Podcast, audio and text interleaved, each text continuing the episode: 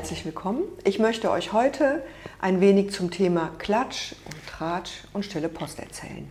Ja, seit 15 Jahren ähm, mache ich Organisationsentwicklungsprozesse, berate Teams, Gruppen in ihrer Teamentwicklung in Bezug auf Konflikte. Und was mir immer wieder auffällt und was immer wieder ein ganz, ganz großes Thema ist, ist das Thema, wie gehen die einzelnen Teammitglieder mit Informationen um, wer erzählt wem was, was wird vertraulich weitergegeben, was wird dazu gedichtet, wo werden halbe Inhalte weggelassen und was passiert eigentlich damit, wenn Menschen so miteinander sind.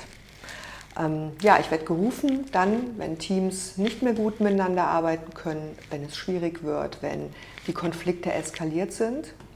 Und dann geht es darum zu gucken, was ist da passiert, wo ist so eine Diagnose, die man stellen kann. Ich gehe dann hin und interviewe regelmäßig die einzelnen Personen, Teammitglieder oder auch die Führungskraft und stelle fest, dass ganz viele Halbwahrheiten im Umlauf sind.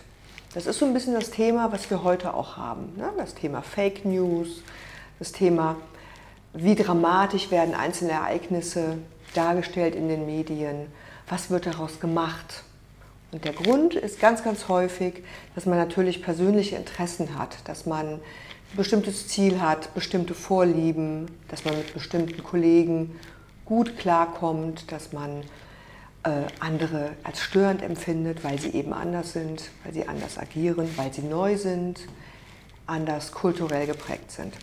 Und dieses ganze auseinander zu klamüsern, ähm, hinzubekommen und zu gucken, ja, was ist dran an all diesen Themen? Wie kriegt man die Menschen wieder zusammen? Wie kriegt man geklärt, was dort wirklich passiert ist? Und wie kriegt man es auch hin, zu vermeiden, selber Betroffener zu sein, Beteiligter oder aus Versehen auch dieses äh, Thema mitzumachen?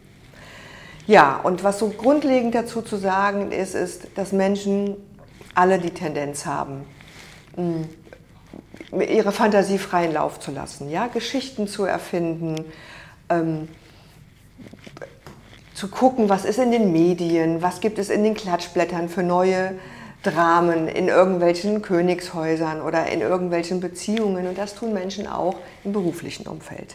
Das ist was, was alle Menschen eigentlich ganz spannend finden und wo man im Grunde genommen hingehen muss und braucht so ein bisschen Disziplin, dass man sich dagegen stellt. Ja, dass man das Thema nicht mitmacht, dass man sagt, Mensch, wenn du Kritik hast an jemandem, wenn dir was nicht gefällt, dann geh doch hin und sag es ihm. Sag es ihm oder ihr. Sag es ihm oder ihr doch direkt. Klär es doch auf eine wertschätzende Art und Weise. Das ist das, was eine Empfehlung von mir ist und was Menschen in der Tat seltenst tun. Die lieben das eher, hintenrum so ein Netz zu spinnen von Stories, manchmal auch Intrigen und ähm, ja, nachher zu sagen, Mensch, ich war da ja nicht beteiligt, es sind die anderen, es sind immer die anderen, die es gemacht haben. Ähm, das Problem ist in der Tat nur, dass dadurch ganze Unternehmen, Kulturen, Teams eher in ihrer Zusammenarbeit vergiftet werden können. Ja, dass die Unzufriedenheit steigt, die Ergebnisse nachlassen und so weiter.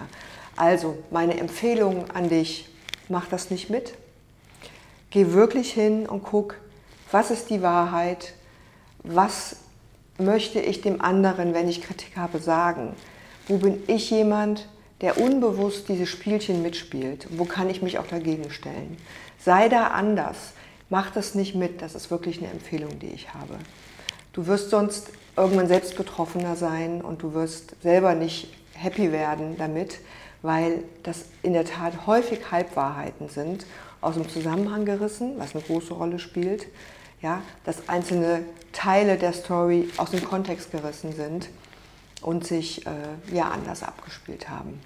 Also guck du mal, dass du dich bewusst dagegen stellst, dass du achtsam bist, wenn du merkst, da will dir jemand eine Geschichte erzählen, ja, aus Sensationsgier, ähm, um sich selber besser zu fühlen, macht er vielleicht einen Kollegen nieder.